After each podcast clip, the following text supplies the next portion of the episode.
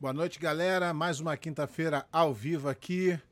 Uh, galera aí do YouTube já mandando a mensagem, galera do, do Facebook já recebi aqui que estamos ao vivo. É, hoje é um dia bem especial porque, além de ser um cara uh, muito conhecido no jiu-jitsu, é um grande amigo meu. Seja bem-vindo, Vinícius Draculino. Fala galera, Pé, muito obrigado, irmão, pela, pela oportunidade. Como você falou, é uma honra estar aqui contigo, até porque a nossa relação pessoal aí, né? Mas também porque você está fazendo uma das melhores lives do mundo aí de jiu-jitsu. É um cara que sabe de jiu-jitsu mais do que, do que pô, a grande maioria imensa aí da, de todos. Então é um prazer, cara. Muito obrigado pela oportunidade. Boa, Draco. Mandar um alô pro Soca que tá nos assistindo aqui. Já mandou um Ih, abraço. Já tá aí, magrinho, tá magrinho. Mandou um abraço aqui, então mandar um alô pra ele. Pô, irmão, meu irmão, e, irmão de outra mãe aí. E agora é só eu ligar para ele e marcar com ele. Daqui a pouco vai virar só um clubinho da gente aqui, só vai ser nós.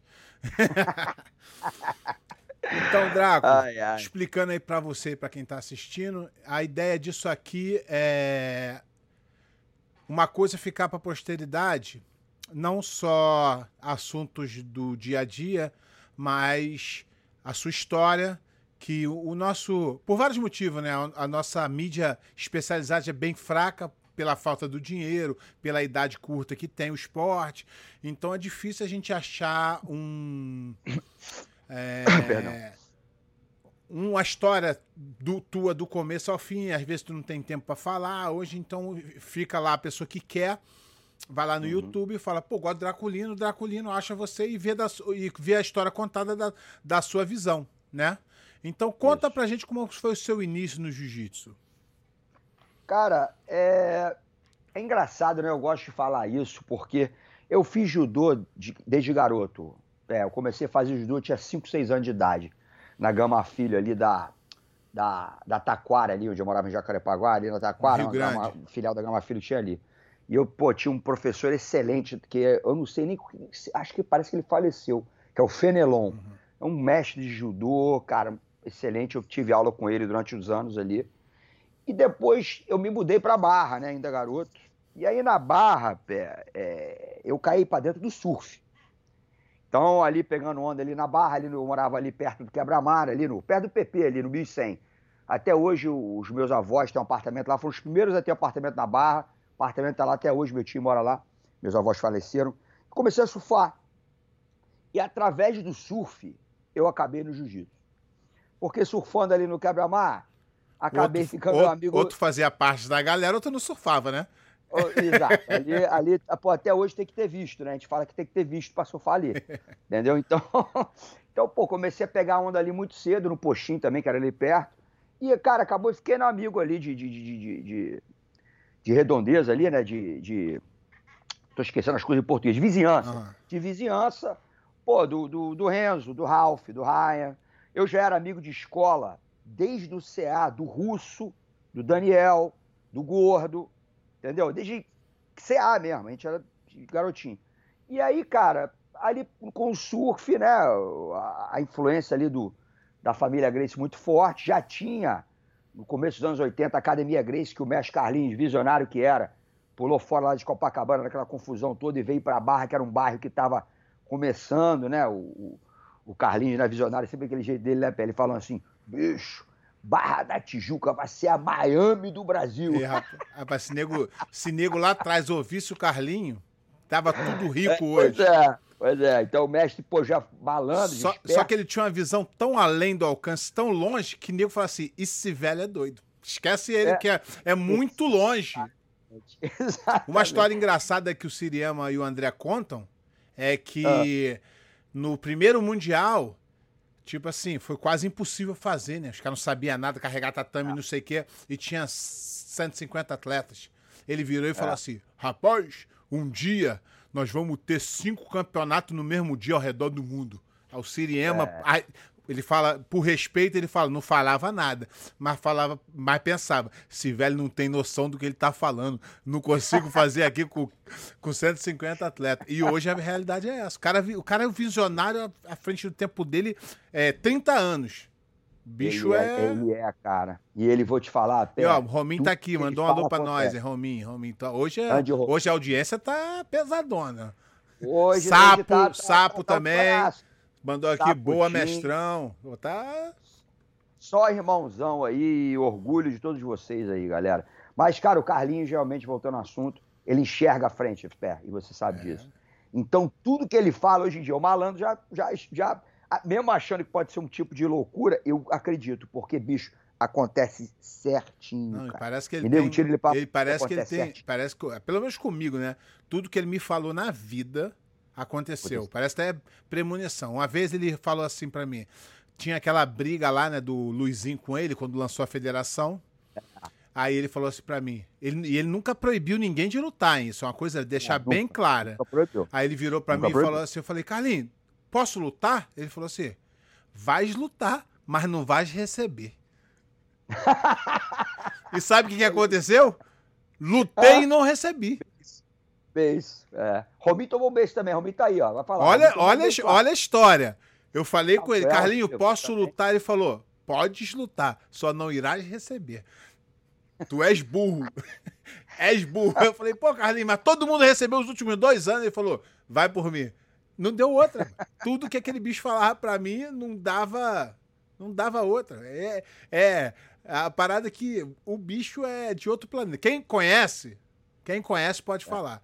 Quem conhece? A, não, mas conhece, conhece dentro mesmo, assim, no, no, no, dia a dia. Tirando a figura é, mítica é, não é, muita gente hoje em dia. Mas, vê, é, né? mas não é as pessoas que conhecem ele no campeonato, aperta a mão, Carlinhos Grace, eu sou seu. É. Não, não é isso. É as pessoas é que convivem o dia a dia com ele ali.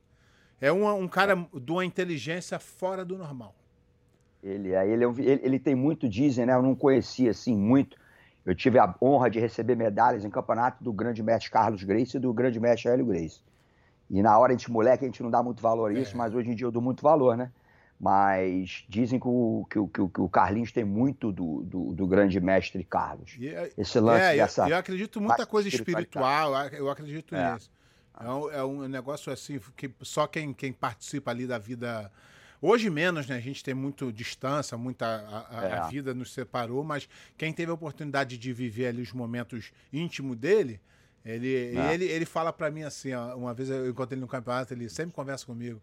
Ele fala assim para mim, rapaz, antes, antes eu não tinha dinheiro, e, porra, ficar com aquela galera lá em casa era muito bom, né? Aí eu falo, é, Carlinhos, a vida é feita de. A gente, E a gente não sabe como é que a coisa vai acontecer. Às vezes, aquele momento tão simples ali, de uma galera junto, não faz uma falta danada, né? Até quando a é, gente. Ele sempre gostou até disso. Quando a gente se, até quando a gente se reencontra nos campeonatos, que a gente sai para jantar, a gente hum. senta junto, é bem divertido, né? Mas... Com certeza. Mas, cara, então, é, voltando ao assunto, é o surf me levou ao jiu-jitsu, né? O, na verdade, muita gente acha que a, a primeira pessoa a me dar aula de jiu-jitsu foi na, na Grace Barra, né? Que na época não era nem chamada Grace Barra, né? Vamos deixar aqui, era chamada Clube Grace, na verdade, né? Ali Lá na, na, na, na, na casa, né? Na casa. Onde é ali o Bibisucos uhum. hoje em dia ali? Nem sei se tem Bibisucos ali ainda, não tem tempo que eu não vou isso lá, mas da... ali do, do, lado do Geraldo ali, Barreiro. É, isso aí não é da minha época, não. Legal. É, pois é. Então eu comecei, antes de lá, o cara que me deu aula primeiro, cara, um cara sensacional que eu, porra, era também surfista do quebra-mar, amigaço do, do, do, do Renzo, da família Grace, que é o Pitoco. Uhum. Que, é que hoje dá aula no Gordo lá. Dá aula no Gordo Jiu-Jitsu. Ele era o fundador da Infight depois. Uhum. Né? Então o Pitoco me deu as, as, primeiras aulas. E, cara, depois acabei indo para a Academia Grace, porque era muito amigo, muito próximo daquela galera que eu falei. E acabei lá no Clube Grace, entendeu? É, eu era garoto ainda, era juvenil, né? E, cara, a partir dali engraçado, né? Que eu comecei a treinar e na hora que eu cheguei ali, alguma coisa me disse, Pel. Eu falei assim, cara, isso aí vai ser a minha vida. Eu sempre fui à escola, como você sabe, eu me formei em direito, aí, advogado. Isso eu ia, ia tocar nesse mas assunto eu... aí. Exato, e tu é, eu... cortando aí você já para você foi hoje tu vês todo mundo falando sobre isso, mas você foi o primeiro cara a transformar uma academia jiu-jitsu em um business. Tô mentindo? Foi. Não, acho que não, cara. Acho que não. Mas não tô falando de. Acho eu não tô falando de 2000, não. Tô falando de 98. 97. 95 foi, foi quando eu mudei para Belo Horizonte. É, não, mas eu digo quando o teu negócio transformou num business. 98, não é isso? 98? 98. Exatamente. E, e, e, isso é interessante, porque as pessoas não sabem, né? As pessoas hoje ficam aí falando, não, que, que eu, eu, eu montei o programa, não tem nem noção do que tá falando.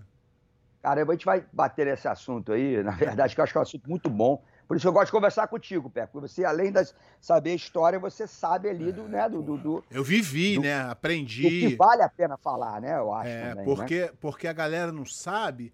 O jiu-jitsu tem, tem, essa, essa renovação muito grande, né, Draco? A gente vê 300 aluno branca, 60 uhum. vira azul, 30 vira roxa. 10 vira marrom e 3 vira preta. Aí vem mais 100 branca e toda hora é. tem essa renovação. E a gente tem pouca memória no esporte, né? Mas como eu vivi isso muito intenso, eu, eu quando entrei no jiu-jitsu, você já era um mestre do caralho, né? Não por tempo, mas hum. por você já ser um professor, já tinha mudado de estado em 90 e pouco, tinha formado já uma outra equipe ligada a Grace Barra, uma uhum. coisa assim absurda que eu já via. Quando eu entrei no jiu-jitsu, num pouquinho, eu já vi o Draculino como. Uh, uh, um grande mestre, apesar da pouca idade e do pouco tempo de dar aula, né? Porque Sim. era dois anos, sei lá, que você já é. dava aula quando eu comecei. E aí você vê a coisa acontecendo e é, e até hoje você vê é, a sua academia sendo top aí de competição, de número de aluno, de tudo. Então não dá para você. É, a galera fica falando que às vezes o novo jiu-jitsu tem que ser um jiu-jitsu meio mole, para ter aluno. Então eu falo assim: peraí, eu sempre me, eu sempre me espelho nas academias que são boas e que o jiu-jitsu é de verdade. Vou citar algumas é, aqui. É, mito, é né, vou citar cara? algumas aqui. Rominho. A, a, do Draculino eu ainda não tive a oportunidade de visitar, mas eu tenho certeza pela pessoa que é que eu conheço, não dá para ser de outro jeito. Renzo. Então, esse é um mito, né? Que a academia, é um para ser comercial, tem que ser banana. Não, é um mito, um mito já provado e desprovado que, que não tem a necessidade de fazer isso para você ter sucesso. Pelo contrário, na verdade. É, Pelo contrário. Eu também acho. É um sucesso rápido, ou você quer um sucesso para sempre? Que oscila muito, né? Ah, não, não existe. Mas aí, cara, comecei com Pitoco. É, pra gente não fugir muito do assunto, porque amigo é fogo, é, né? É, é, eu, aí eu já lembro de uma passagem, eu já jogo, é foda. daquela parada e tal. Aí comecei ali com o Pitoca e fui pra minha academia, pra Clube Grace, e dali, cara, eu sabia que ia ser uma coisa pro resto da minha vida. Eu sempre soube disso. É, comecei a competir muito, muito garoto, então, né, cara? Só uma pergunta nesse mesmo tema aí. Uhum. Tu já sentiu que tu era bom de jiu-jitsu nas primeiras aulas ou levou um tempo para você começar a, a, a sentir o jiu-jitsu? É uma coisa que eu tenho dúvida de sempre. Cara, demorou um pouco para te falar a verdade, Pé, porque eu sempre fui um moleque. Mais franzino, né? Ali, mas sempre fui pequeno, exato. Mas eu nunca, eu sempre fui um moleque ali, criado ali com aquela galera ali, meu irmão. Ali não tem bobo, né? Você sabe, né? Aquela galera que a gente andava ali na rua não, não, não tinha, não tinha bobo. Então eu era um moleque malandro ali, como falam aqui no, nos Estados Unidos, street smart. A gente tinha nossas brigas, nossos conflitos. A gente, a gente era malandro. Ou tu vira malandro, malandro ou tu sai fora da turma, né? Não tem jeito. Aí você, você não, não pertence, né? Então, cara, e eu sempre fui um moleque muito assim, raçudo, sempre gostei de esporte, joguei muito futebol, fiz surfei, etc. Então, cara, é, o jiu-jitsu me intrigou é, no começo, entendeu? Porque eu levava jeito, mas ao mesmo tempo eu não ganhava praticamente ninguém, entendeu? E aí eu começava a meio que falar assim, pô, é, é porque eu sou pequeno. Mas não, porque eu olhava caras que estavam já comigo ali, que, pô, pequenos, que, pô, meu irmão, passavam o carro em todo mundo. Então, aquilo me intrigou de uma forma maneira. Tipo assim, cara, eu tenho que me dedicar, porque eu posso chegar lá. E eu lembro perfeitamente, cara, que quando me deu o clique de eu saber que eu era bom, que eu, que eu pelo menos que eu levava jeito, não cara bom, porque eu era garoto ainda. Foi num campeonato de faixa azul, cara, uma vez, que acho que muita gente aqui que está escutando vai lembrar. Foi o maior campeonato de jiu-jitsu até então que aconteceu na história do jiu-jitsu. Foi ali no, na segunda metade dos anos 80, uma, uma Copa chamada Copa Armazém, Armazém do Esporte. Foi o estadual nosso, foi feito, cara, no Maracanãzinho. Entendeu? Eu era faixa azul peso galo. Pra você ter ideia, faixa azul peso galo, eu fiz cinco lutas de faixa azul peso galo naquela época. Naquela época. Nesse campeonato teve, tiveram lutas memoráveis. Tiveram, porra, é, Royler contra Della Riva, Royler contra o, o, o, Clóvis, que pô, acabou dando aquela confusão com o Castro todo mundo no campeonato. Teve Jean-Jacques contra Murilo, teve Renzo contra Crésio Chaves. Pô, cara, teve, tiveram assim, Alan Góes contra Gordo. Cara, então foi assim um campeonato que foi o maior campeonato até então. E nesse campeonato eu fiz cinco lutas. E o cara ganhei de caras muito mais experientes que eu. Eu perdi na final, na verdade, de, de, de seis a quatro. Porque na época era diferente. É, na época, se você passasse a guarda, era dois é, pontos. A pontuação era diferente. Entendeu como é que é? O Júlio da barriga era três. Então, não, perdão, eu perdi de, eu perdi de 6 a 5. Eu lutei com um garoto Oswaldo Alves, duríssimo, que era parceiro do João Roque. O João Roque ganhou no Pluma, ganhou até do Soneca na final, ganhou do Soneca. E eu fiz a final do, do Galo com esse garoto, que é o de Serginho. Então, cara, eu lembro até hoje que o garoto começou a luta, ele me raspou, montou rápido, pé. Rápido. Rápido. Eu, pô, saí da, da, da, da montada, voltamos em pé, ele me puxou pra guarda de novo. Eu abri, passei e acabei com o gelo na barriga dele, só que perdi de, de, de ali de, de, Foi quatro pontos, que era. era não, cinco. Passei, tem gelo na barriga. Acabou a luta com o gelo na barriga dele. Aí eu pensei ali, eu falei, cara. Acho que aí, dá, né? Eu acho que dá. E depois, pé, eu não perdi uma luta de faixa azul. Nenhuma. E eu fiquei três anos, três anos e pouco na faixa azul. É, então, isso é, isso, é um outro, isso é um outro assunto que eu queria tocar contigo. É que a hum. galera não acompanha muito, a galera uhum. mais da internet, e não sabe que tu foi um competidor do caralho. Eu competi bastante, cara. Eu, eu até na faixa preta tive assim, bastante sucesso. Eu gosto de falar o seguinte: eu nunca fui o melhor do mundo como você foi.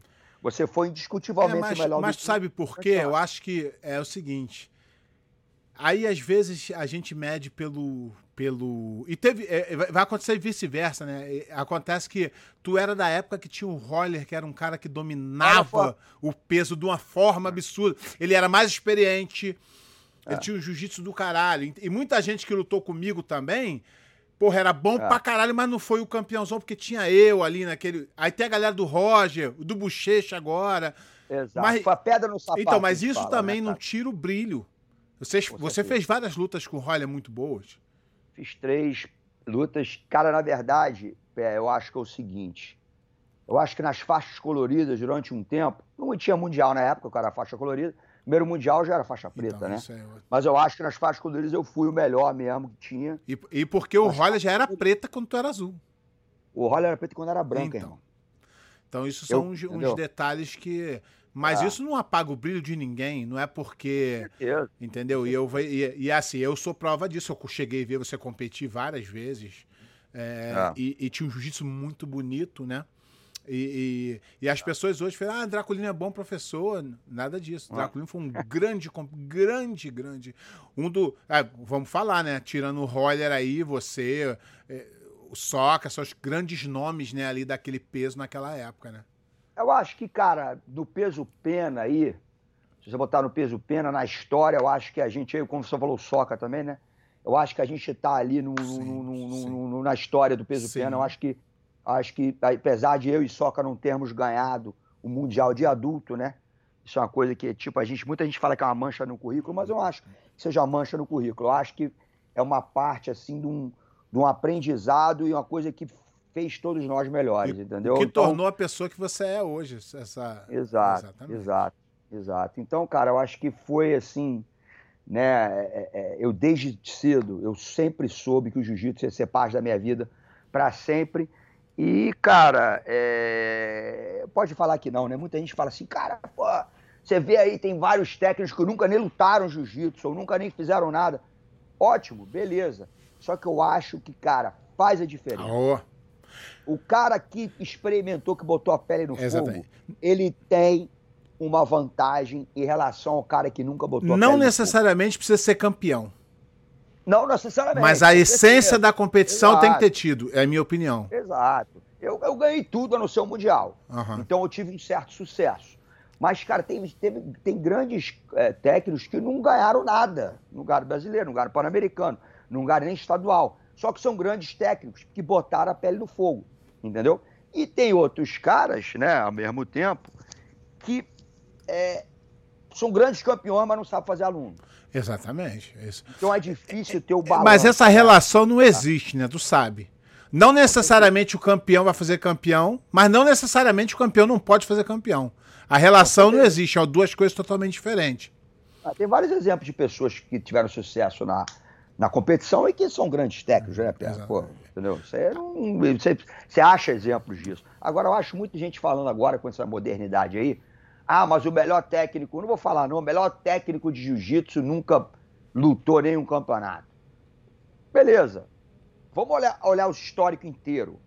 Quantos campeões foram feitos? É, Há quanto tempo esse cara tá na estrada? É. Tá entendendo? Pô, se pegou os alunos desde faixa é. branca ali, se ensinou a dar uma barrigada então, ali Então, então, Draco, vamos lá. Vamos, vo vamos voltar um pouquinho a história para nego entender que, quem é Draculino, tá? O Draculino, para quem é novo no jiu-jitsu e não, e não acompanhou, eu, eu acompanhei não só olhando, mas eu lutando contra os alunos Draculino. Então você já chegava no campeonato e via um símbolo Grace barra BH Draculino, você falava, lá vem pedrada. E isso nós estamos, e isso nós estamos falando de dois anos de trabalho em Belo Horizonte. Dois, três. Ah, Já tinha campeão mundial azul. Tô mentindo? Não, eu tive, campeão, eu tive campeão mundial desde 1998, pé. Então, é minha época, eu tô falando de. É, de eu tô falando eu que tô aliviando. Isso, e aí, ah essa galera nova da internet não acompanhou. Então eu tô falando, o Draculino fazia campeão mundial em 1998 e faz em 2020. E não teve uma entre safra que tava ruim, que tava bom. É todo ano tem uma galera vindo e competindo. Ah, mas tem outros caras que fazem. Ponto, vírgula. Vamos falar de um outro assunto agora que é interessante. Draculino, uhum. quantas vezes você comprou, convidou e tirou o nego de outra equipe para ir para tua equipe? Nunca. Na minha vida. Quantas vezes você pagou o cara para lutar por você? Nunca paguei, nunca vou pagar. Essa é a diferença. Então, se a gente for falar, pegar o número, né, de campeões, quantos você fez do, do, do chão ali e depois do chão dos teus alunos, tuas sementes é, você é disparado o cara que mais fez campeão mundial no, na, na face da Terra. Pô, obrigado. De, não, mas é, isso aí, isso aí eu, falo com facilidade e, e, é um número exorbitante. Agora, se você ficar comprando o faixa azul que tava bom ali, o faixa azul que tava ali, que tava lá, aí a coisa fica mais fácil. Porque aí você dá um, uma lapidadinha aqui, uma, agora, fazer é, caras. Porra, Eric Vanderlei, Tite, Rominho. É, isso eu tô, Samuel, isso eu tô falando os caras já top. Mas eu, eu tô falando os caras que chegaram na preta e arrebentaram. Se eu for falar dos azul, eu vou ficar aqui a noite inteira.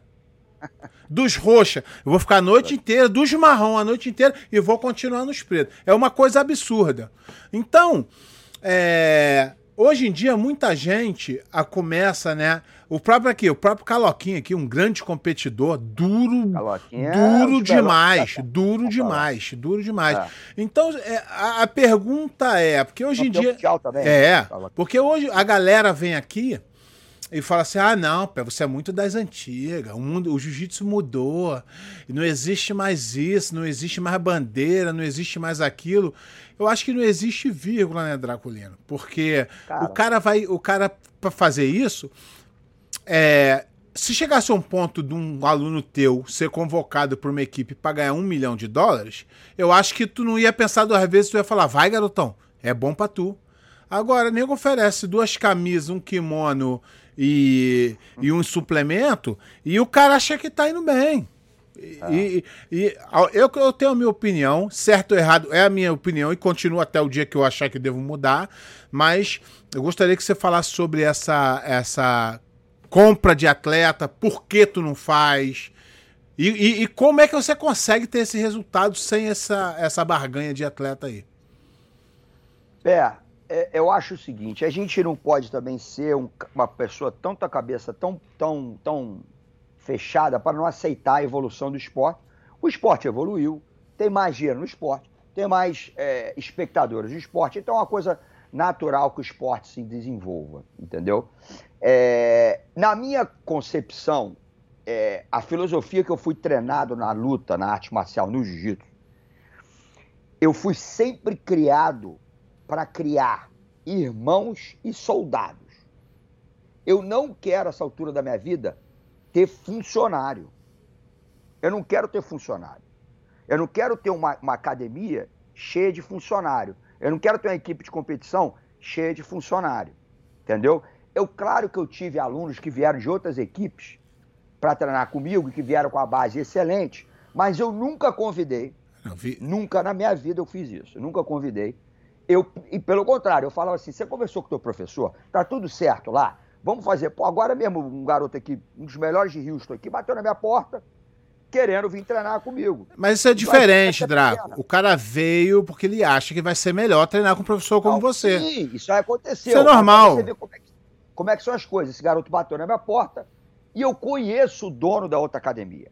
Eu conheço o cara. Um cara, cara que me ajudou quando eu mudei para os Estados Unidos. Eu peguei o telefone e falei, campeão, deixa eu ligar aqui pro, pro, pro cara e vamos ver. Liguei pro cara, o cara tinha um, um, umas pendências com o cara lá. Eu falei, campeão, até você resolver essas pendências, eu prefiro não te ter. Acabou indo para outra equipe. Tá em outra equipe agora, que eu não vou falar o nome, mas aceitaram lá sem perguntar nada. Enfim. normal mas, no dia de hoje, né? É, normal, normal. Então, cara, eu acho que você ter um capital e fazer uma equipe irada com os melhores que tem, oferecendo uma condição boa para os atletas, é um negócio legal, bom para os atletas. Às vezes o atleta não tem condição. Só que você tem que ter a concepção do seguinte, pé. Você não tem ali ninguém leal a você. Você comprou o passe desses caras. São, aliás, a condição que tu deu a eles. Quando acontecer de não ficar bom para ele ou alguém oferecer 50 cruzeiros a mais pro cara, ele vai sair e você não vai poder falar absolutamente nada. Você não vai poder falar absolutamente nada. Eu prefiro dar o meu coração e minha alma para os alunos. Alguns vão ser, poucos vão ser campeões, entendeu? Se esses caras te largarem, beleza, a gente fica chateado, né? Dependendo de como for a história, mas a gente entende. Pois o que a gente espera, pelo menos, dessa pessoa que saia, é uma gratidão, né? É, um, é, um, é, um, é uma, uma, uma, uma hombridade, ou então não hombridade, porque agora falar negócio só de homem, as mulheres não gostam. Mas é uma atitude de caráter da pessoa saber de onde veio e ser grata a isso. E hoje em dia você vê que o cara sai e fala besteira de você, nega tudo, se faz de vítima, mas a, história, a verdade aparece. Mas então, cara, o que eu acho disso é o seguinte: eu, eu não. Eu, eu posso mudar de ideia um dia, como você falou até, né? Que a gente nunca sabe. É, né? exatamente. Mas eu não concordo, não gosto desse lance de, de, de dessa, dessa compração aí. Eu, eu acompanhei, cara, no, no, Mundial, não foi esse ano, não, foi ano passado, um negócio que me deixou muito preocupado. Preocupado e, na verdade, eu fiquei puto. O gordinho estava do meu lado. O gordinho sabe disso. Uma menina que ganha tudo. Tudo no peso. Ela ganhou peso absoluto. Uma Menina da Infight. Esqueci o nome dela. Dura demais, uma morena dura demais. Gabi Peçanha. Gabi. Gabi, ela mesma. Cara, ela ganhou peso absoluto. Ela foi no pódio, ela saiu do pódio, o professor dela estava perto. Acho que o professor dela chama Márcio dos Santos. Márcio de Deus. Márcio de Deus, perdão, Márcio de Deus. Chegou um cara na hora, eu não vou falar o nome do cara, eu não vou falar porque, pô, mas foi um cara aí famoso do jiu-jitsu campeão aí, que tem uma, uma academia, um, um, time. Chegou nela na hora. Na hora. E falou: pô, você tem um potencial enorme, você é campeão, mas você pode ser muito mais. É... Aí o professor dela tava do lado. Tá? Do lado. E o cara falou assim, pô, o cara é maneiro e tal, mas pô, ele não pode te dar o que a gente vai te dar. Tipo assim, tirando o cara pra merda ali do lado do cara, Brando. Entendeu? A menina ficou até assim, o cara ficou assim, o cara foi, e falou pra gente, porra, muito revoltado. Eu tava o gordinho, tava do meu lado na hora que aconteceu esse negócio. Foi na hora. Paro pra pensar assim, cara, pô, meu irmão, não tem pô, nem um pouco, nem pra esperar a carne esfriar, cara. Um pouquinho de ética, né, cara? Aquele cara provavelmente deu a vida, o Márcio de Deus deu a vida pelaquela menina. E, e sem poder, coisa, Deus sem poder. Sem poder. E outra coisa, a menina é campeã mundial peso absoluto, e o cara vai falar que ela não tem estrutura, porra. A menina é campeã peso absoluto. Para, né, meu irmão? Pelo amor de Deus. Então, mas, mas aí é, eu, eu também não sou contra fazer, não. Eu sou contra a forma que é feita. É, cara, muito caído. Achei muito caído isso. Eu achei uma falta de respeito. E, cara, de acordo com o Márcio de Deus, lá parece que foi feito na frente do cara, tipo assim, como tipo assim, meu irmão. Porra, ó, Perdeu o Playboy, perdeu aí, ó. Acabou que isso, cara. Ele tá maluco, cara. Não, então. Entendeu? Nesse, nesses casos aí. E tem outra coisa, né, Draco? Você, lá nos pontos, tu é o campeão. Mas tu não formou ninguém. Eu, eu também. Eu tu não, não formou ver. Ninguém. É, eu não consigo ver, assim, uma. uma como com a pessoa pode realmente dentro dela se sentir realizada de um negócio que o trabalho realmente ali de base não veio, né, cara? Tipo assim, é, é, é, eu, eu entendo a evolução do esporte, mas é uma coisa que não entra muito na minha cabeça, entendeu? Pô, o último mundial que teve, tiveram quatro garotos que vieram da nossa linhagem, desde criança, de garoto, sendo que dois deles treinam comigo dia a dia, entendeu? Uma não, vou falar a verdade, uma já veio duríssima da checkmate, que é a Andressa Sintra, já era campeã, só que, pô, ela não, ela demorou um ano e meio para mudar de equipe para vir pra gente, porque não tinha checkmate aqui em Houston, e ela foi falar com o professor dela, falou comigo, porque ela casou com o meu aluno Lucas uhum. Valente. Então ela já está treinando comigo há alguns anos agora, né? Mas ela foi uma desses casos que a gente a gente fez tudo do jeito certo, cara. Eu nunca falei para ela, ela mesmo treinando todo dia com a gente, falou assim: ah, cuida de equipe aí. Você pode perguntar para ela, eu nunca falei nada. Até ela partir dela e, e a gente começar. Draco, isso aí tu fala pra galera que tá ouvindo. Pra mim não precisa que eu te conheça, né? Não, nunca é, fez? É... Vai fazer é, agora? Entendeu? Então foram quatro garotos e garotas que, pô, cara, vieram da nossa linhagem ali, cara, que, pô, nunca tiveram. A gente não precisou comprar, a gente não precisou passar por cima de ninguém, não precisamos pisar no pescoço de ninguém, não criamos mal-estar com ninguém. Tá entendendo? Então eu acho que isso é bem mais gratificante, né, cara? Entendeu? E eu, eu enquanto estiver dando certo, vou continuar fazendo. Então vou te contar uma Entendeu? história do Carlinho de novo. O Carlinho tá, na minha vida, ele tá em todo momento, né? É engraçado. Na nossa, é. Eu, é. eu, nessa época aí, eu já tinha saído da Grace Bar. E eu encontrei com ele no Mundial, sempre, sempre falei com ele, sempre. Ele sempre gostou muito de mim, gosta até hoje. E aí eu tô sentado do lado dele. E aí é, o filho dele tava lutando. E um cara que tinha sido Grace Barra tava na arquibancada se esguelando contra o quanto o Kyron, mas de uma forma. É um garoto de ouro, É, não, né, de uma cara? forma que ele tinha entrado para a equipe seis meses. Aí ele olhou para mim e falou assim: Pé, aquilo ali não pode ser sério, né? Eu falei o quê, Carlinhos? Ele falou: o cara conviveu com a gente durante dez anos. E agora ele tá ali como se a pessoa que ele tá torcendo ele conhecesse. Ele falou para mim: você não tem problema você mudar de equipe. Se o clima tá ruim para você, se a outra é melhor. Não se você pode ir, mas fazer isso aí não, isso aí não é legal não. Eu, Cara, eu lembro uma vez que eu, que eu tive uma briga lá na Grace Barra lá, foi até com gordo, né? E aí, cara, eu acabei de brigar revoltado, né? Eu até, pô, dei uma briga com o Carlinho também, que o Carlinho é daquele jeito ali, né? Ele, aquela história lá de não deixar é, perder a cabeça, ele consegue realmente ali, é o único cara que consegue isso. É. E aí eu, quando eu saí do tatame, vieram um cara da, das equipes grandes aí, que todo mundo sabe, todo mundo em cima de mim. Igual você falou, não esperou nem o, o cadáver esfriar. Ah, e começou, ó, sabe que tem vaga lá, hein? É. E não sei o que, não sei o que lá, não sei o que lá. Aí eu fui falar, Carlinhos, falei, Carlinhos, clima tá ruim pra mim aqui. Eu acho que, pô, os caras estão me chamando ali. Aí ele falou assim, rapaz, briga tem família, normal. Agora, se o dia que eles te oferecerem algum dinheiro bom, que eu sei que vai ser bom para vocês, não vão precisar te chamar, não. Eu vou te mandar. Exato. Então essa é a grande diferença. Hoje é, os caras não têm exato. respeito nenhum, os caras não trabalham hum. com nada e ficam. Essa porra de internet deu uma foda no mundo, né? Que o, é. o cara não é, ele tem, ele tem que parecer ser, né? É, hoje em dia, cara, você vê vários caras aí que não são top são os tops pro, pro público só no caô no 71, né, cara? Ex é incrível, exatamente. né, cara? A internet tem várias maravilhas com a internet, mas tem o colateral da internet que é muito triste, né, cara? Você vê isso aí. Mas, cara, o que você estava falando, eu já vi isso aí também. É, inclusive aqui, perto para mim, cara que foi da, daquele Barra a vida inteira, chegou ao ponto de não torcer contra a Grace Barra. Que torcer contra a Grace Barra contra, por exemplo, o filho do Carlinho aí, uma coisa assim, que pelo menos ficar calado, acho que é, é coisa ética, o cara não ficar calado. Não tem como. Não. Nego torce com cara de outra academia é. contra a Gracie Barra.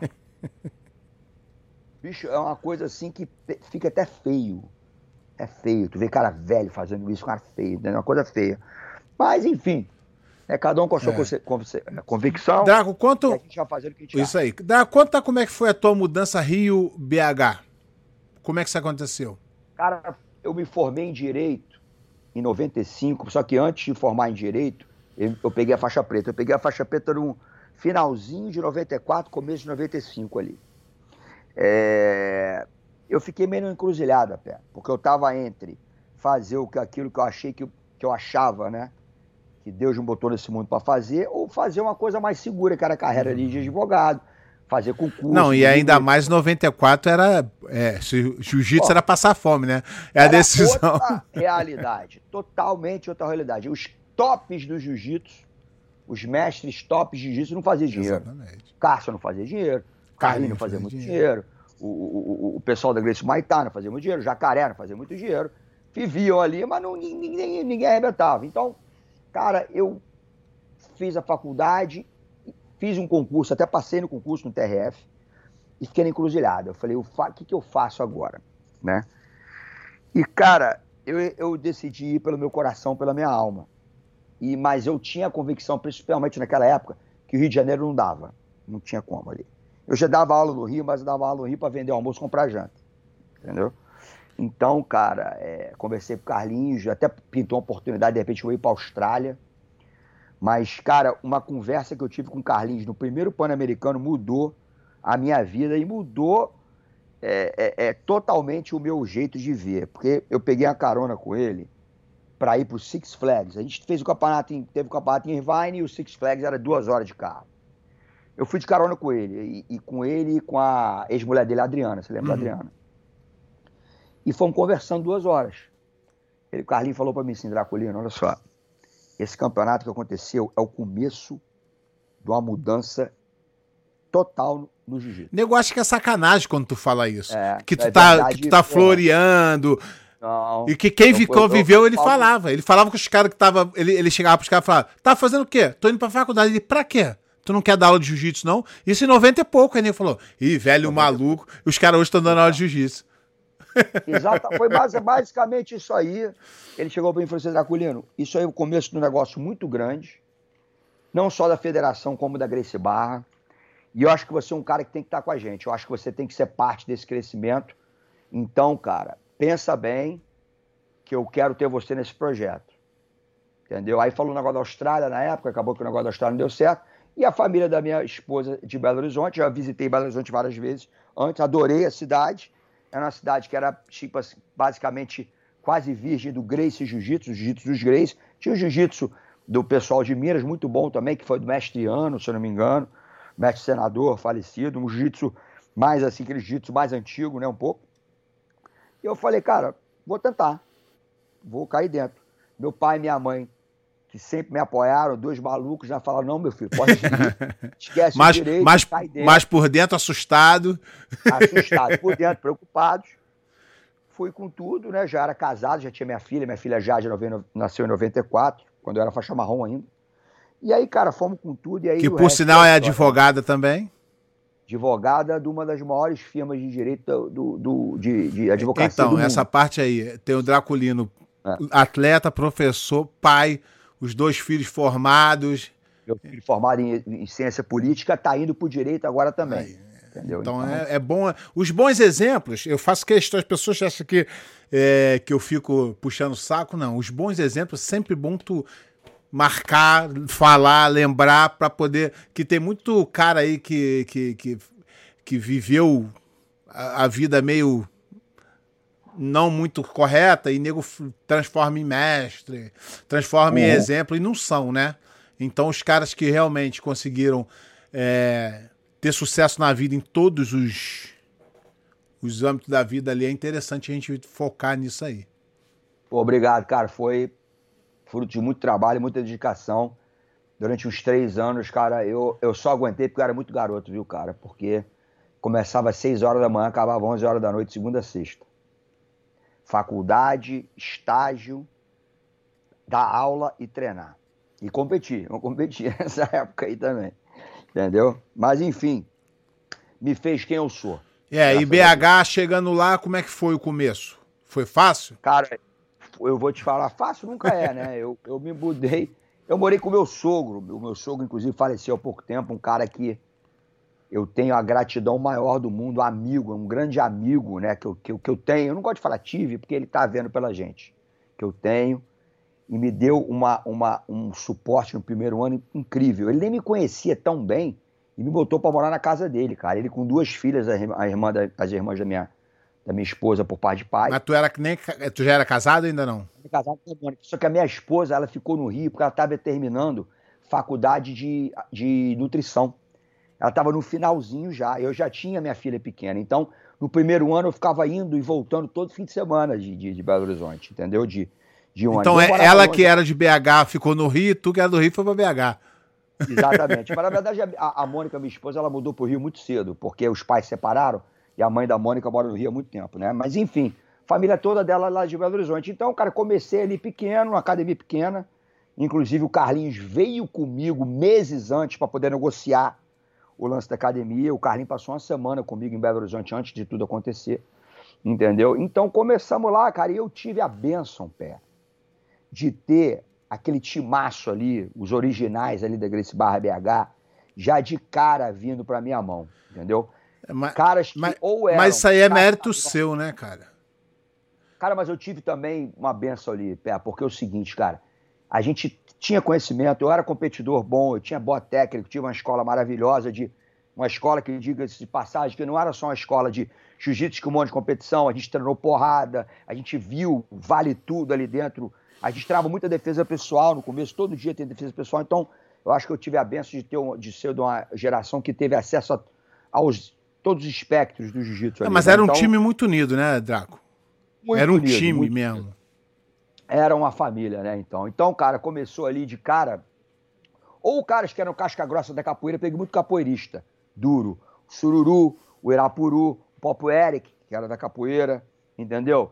E, e, e, o Dimola, lembra do Dimola? Dimola, legal, duro, Dimola, competição. Foi, é, campeão mundial, foi campeão é, brasileiro absoluto, até, de faixa, faixa azul, Lembra. ele. Então, cara, ver aquela galera toda e outros caras que não tinham feito lutas, mas eram os caras com espírito. E eram os caras que entraram na família. Pô, o Vinícius Antunes, né, com o apelido dele até Valide. É, essa galera o, toda o, da minha o, época aí. Toda essa galera da tua época, você lembra muito bem deles. O Mr. Bean, pô, o Leozão, Cara, Marcelão, Marcelão Paraíba, a gente chama de Paraíba.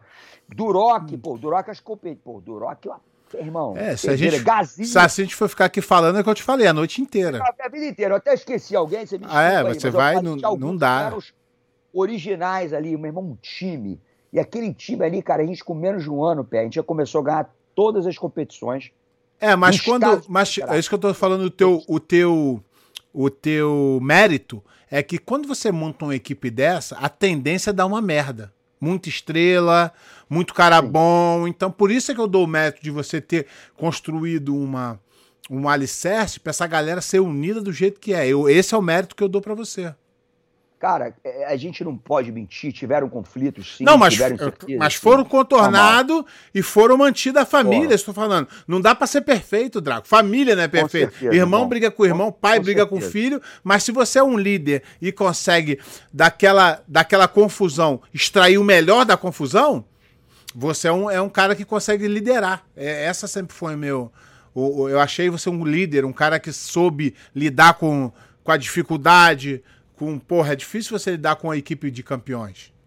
Cara, é, você tem toda a razão. É, deu trabalho, porque, claro, todo mundo tem suas, suas opiniões, todo mundo tem seus egos, mas eu tenho, bato no peito de falar o seguinte: hoje em dia, eu tenho irmãos e filhos.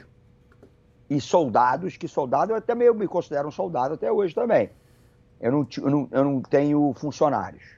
Cara, tem gente que trabalha para mim, mas. É considerado soldado. Se não trabalhasse, ia ser a mesma é, consideração, exatamente. absolutamente nada mudaria.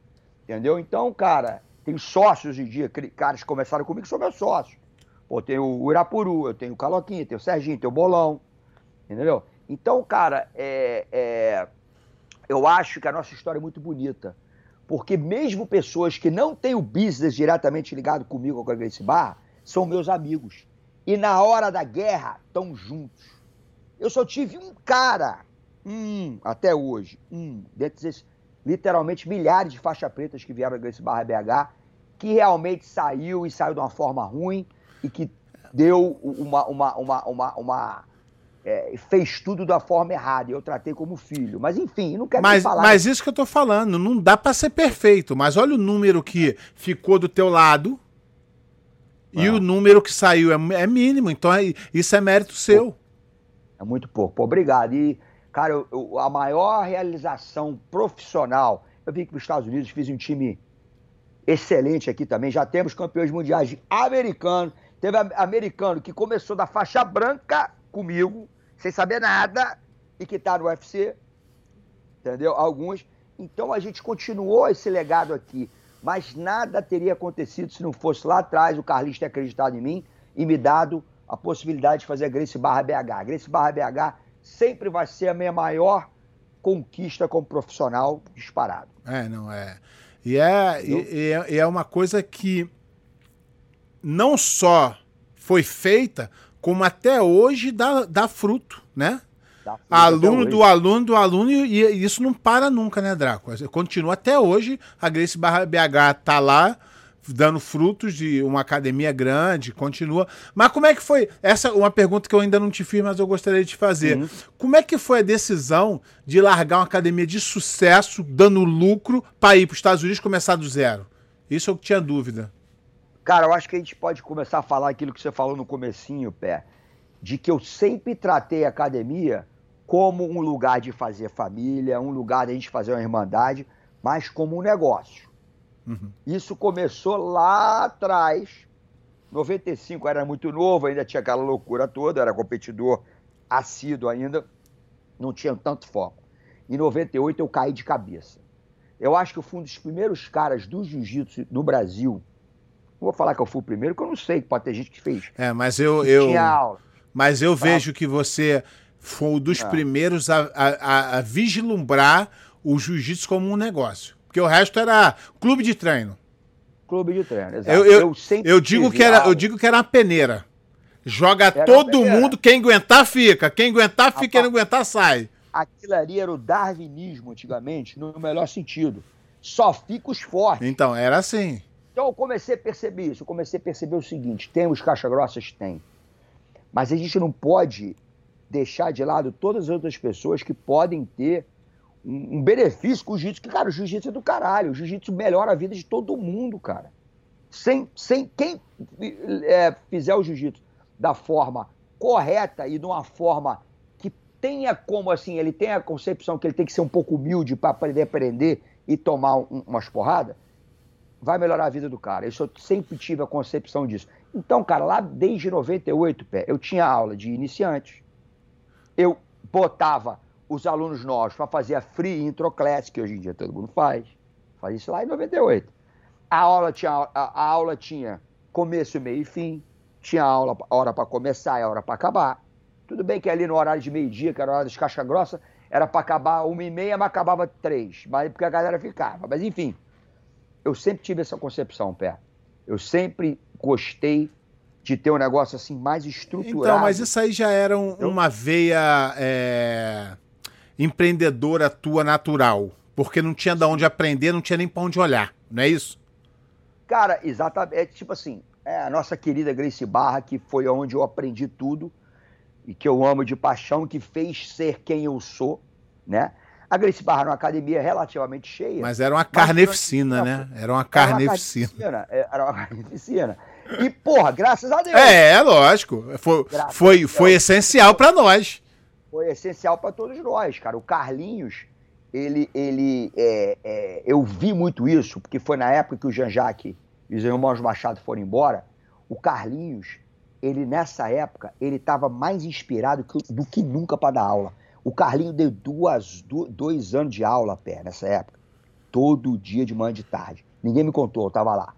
Aula amarradão. É, é, é, é, é com energia, treinando com a gente.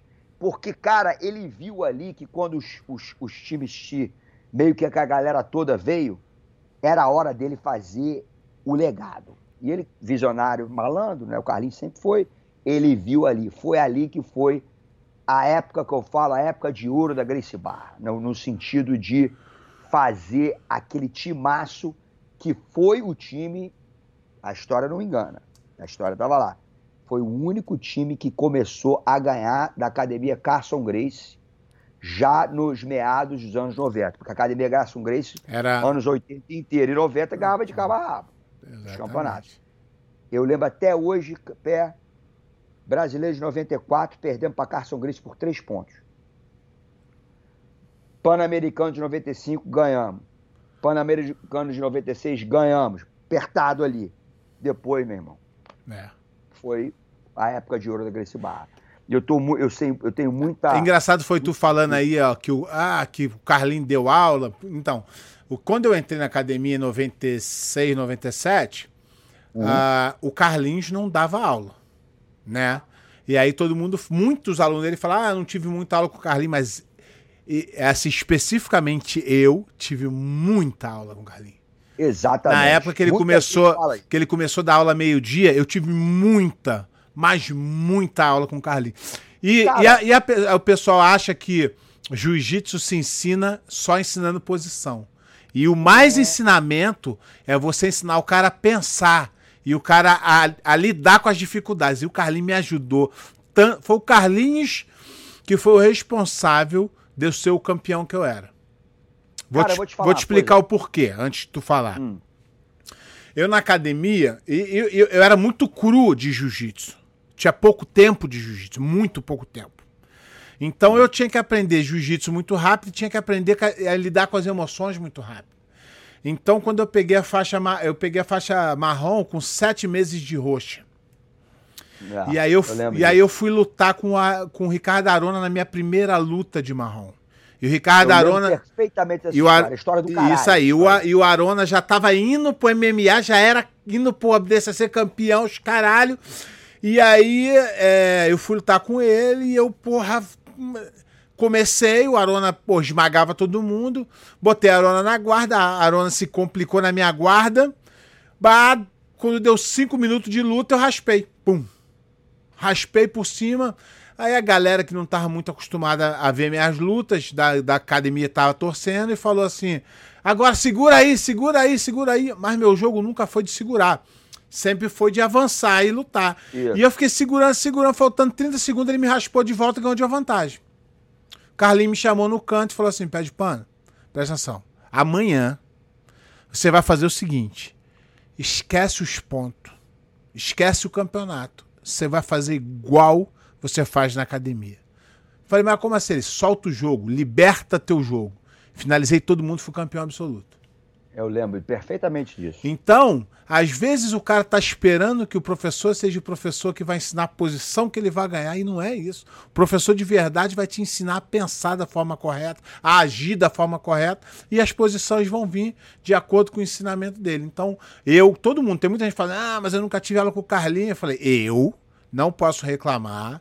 Eu tive, mas não foi pouca, não muita aula com o Carlinho e a convivência. E cada conversa com ele, até hoje, quando eu vou no campeonato, é um aprendizado absurdo. Cara, eu vou te falar uma coisa que você falou desse, desse, desse sentido, eu concordo 100% com você. O Carlinhos me ensinou muita posição também. Eu, eu, eu, ainda tenho essa, essa, essa coisa. Eu lembro o Carlinhos me ensinando duas das coisas que eu faço melhor do jiu-jitsu, que é dar um, um, um aí de joelho e a pegada pelas costas do controle. São coisas que eu faço melhor no jiu-jitsu. Esse ele me ensinou mesmo, era faixa azul ainda. Mas enfim, é...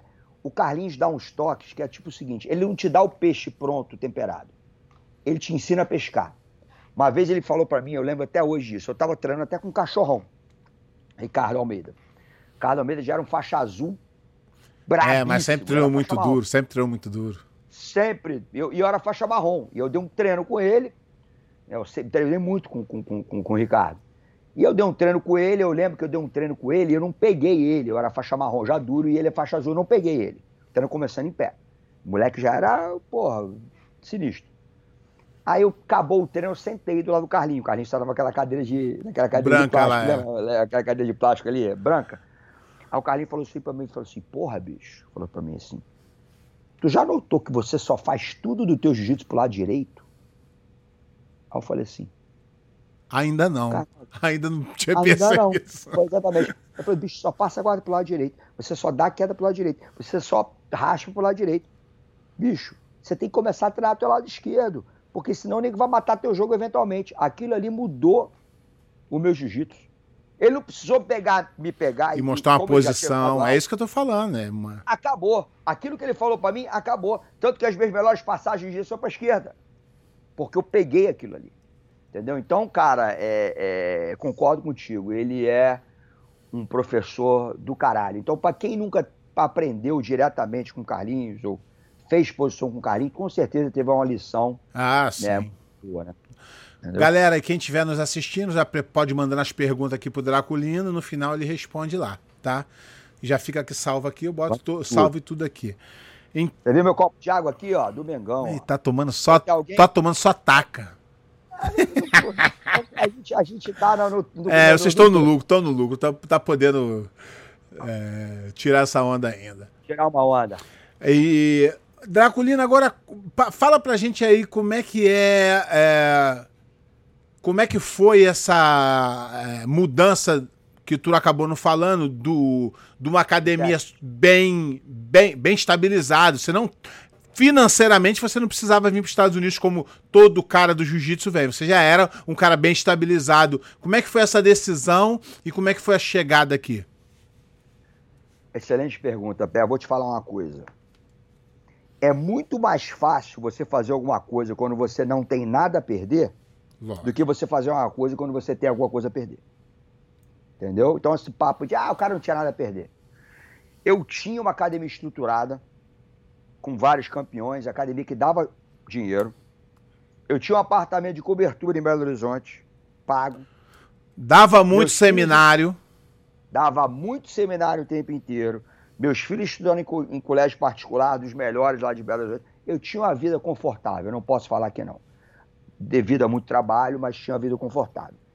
Para eu fazer essa decisão foi assim bem complicado e pensado, porque eu tinha muito a perder. Fui desencorajado por algumas pessoas, claro, mas eu tinha dentro de mim que eu falei assim, cara, eu acho que eu indo para os Estados Unidos nesse momento que o esporte está começando a dar aquela alavancada, vai abrir porta para esse time nosso da Grace Barra BH. E dito e feito. E mais uma coisa que eu tenho que também agradecer o Carlinhos aqui, pé. Porque o Carlinhos foi um cara que botou maior pilha para ir para os Estados Unidos. Ele falou, ele falou, Draculino, você pode ir para onde você quiser que você vai ter sucesso. Ele falou isso para mim. Só que eu acho, ele me deu o toque, que o Texas é uma área boa, é uma área que, isso que ia, é o isso, segundo maior estado. Isso que eu ia te perguntar. Porque, puta ele que falou, pariu, é, até hoje é o melhor mercado dos Estados Unidos. Cara, na, de acordo com a, a confederação, é o segundo polo dos Estados Unidos, do, dos Estados Unidos de jiu-jitsu, sabe? É, disso, não, né? mas eu não estou falando de, de, de número de praticantes, não. Eu estou falando que se você, se qualquer pessoa do, do, do mundo pergunta a minha opinião e vai falar assim, pô, qual lugar bom para abrir academia hoje? Texas. Texas. Sabe por quê? Eu te falo o seguinte, é um estado grande, é um estado que o dinheiro circula, é um estado de custo baixo. Mas tem, mas tem uma cultura aí também que adaptou com o jiu-jitsu, né? Nego gosta, aqui só tem guerreiro, pé. Nego gosta de, de, de, de luta, nego é em prol da arma. Não, tô, vou entrar, não, não vou entrar nesse assunto, quem é a pró, quem é contra. Nego aqui é muito respeitoso, é muito caloroso, mas nego é brabo. Texano é brabo. Isso ninguém pode falar aqui não. Entendeu? Então acho que o jiu-jitsu caiu aqui com uma luva, como isso, por causa disso. Entendeu? Então, eu tinha alguns alunos meus da época do Brasil, que já moravam no Texas, que no começo foi muito bom, porque eu tinha um polozinho aqui em Central, em Houston. Houston é bem central, né? Então, então eu poderia dar seminários assim mais ou menos facilmente. Mas, cara, a escolha do Texas foi um conjunto de coisas e eu, graças a Deus, graças a Deus, que eu tô aqui hoje. E, cara, você vê, cara, é engraçado, né, Pé? Você vê que tem um monte de gente mudando pro Texas. O Joe Rogan acabou de mudar pro Texas. Entendeu? Maior galera tá mudando pro Texas porque a pessoa mais empreendedora, a pessoa mais assim, que não tem muito mimimi, mas o nego se identifica. E o custo de vida é mais barato também. E um né? custo de vida mais. Pô, aqui não tem taxa estadual, por exemplo. Não sei como é que é a Flórida. Também não tem, não. Mas aqui não tem. Califórnia é. que é uma pô, merda. Não, mas não é só Califórnia, não, cara. Lá minha, minha filha, lá em Nova, Nova York, York, cara, é um absurdo. Entendeu? Então aqui também não tem taxa estadual. Mas tem o prós então, e o então, contra, né? Os lugares que tem essa, essa taxa, o, o dinheiro rola muito mais.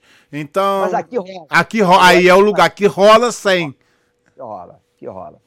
Graças a Deus, entendeu? Então, cara, eu, eu vim pra cá, na cara, na coragem. Eu caí o padrão, pé, assim. Eu morava na cobertura com piscina. É que, já... é que a gente falando aqui pros, pros ouvintes aqui, tu é meio mão de vaca, né? Isso entre nós, no nossas internas. Ah, é bem, é bem então.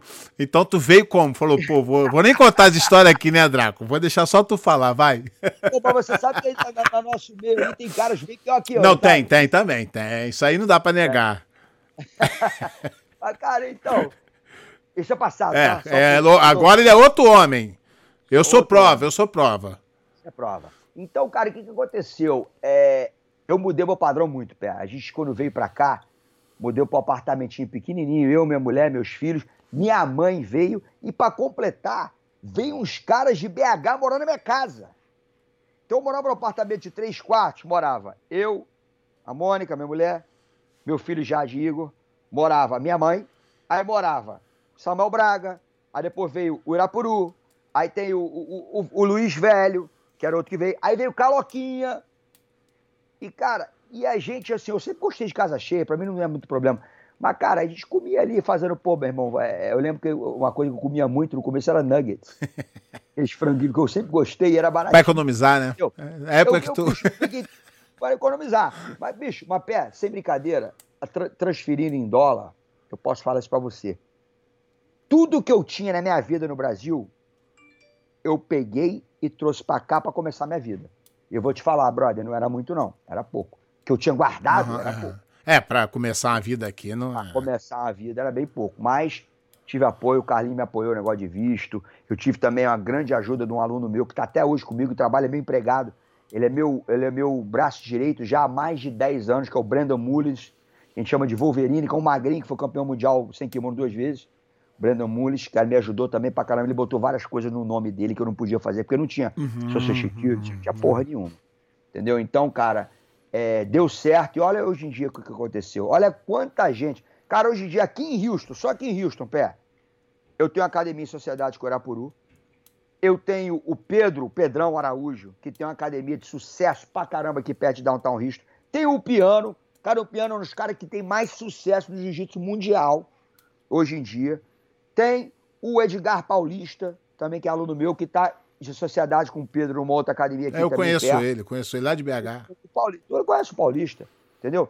Isso só quem está do meu lado aqui. Mas aí tem, nos Estados Unidos, pô, tem o Alberto Crane, que, que era da Gracie Barra, agora não é mais, mas. Foi um dos primeiros americanos a se destacar em competição. Americano a se destacar. O Rominho, que tem uma das academias maiores do mundo.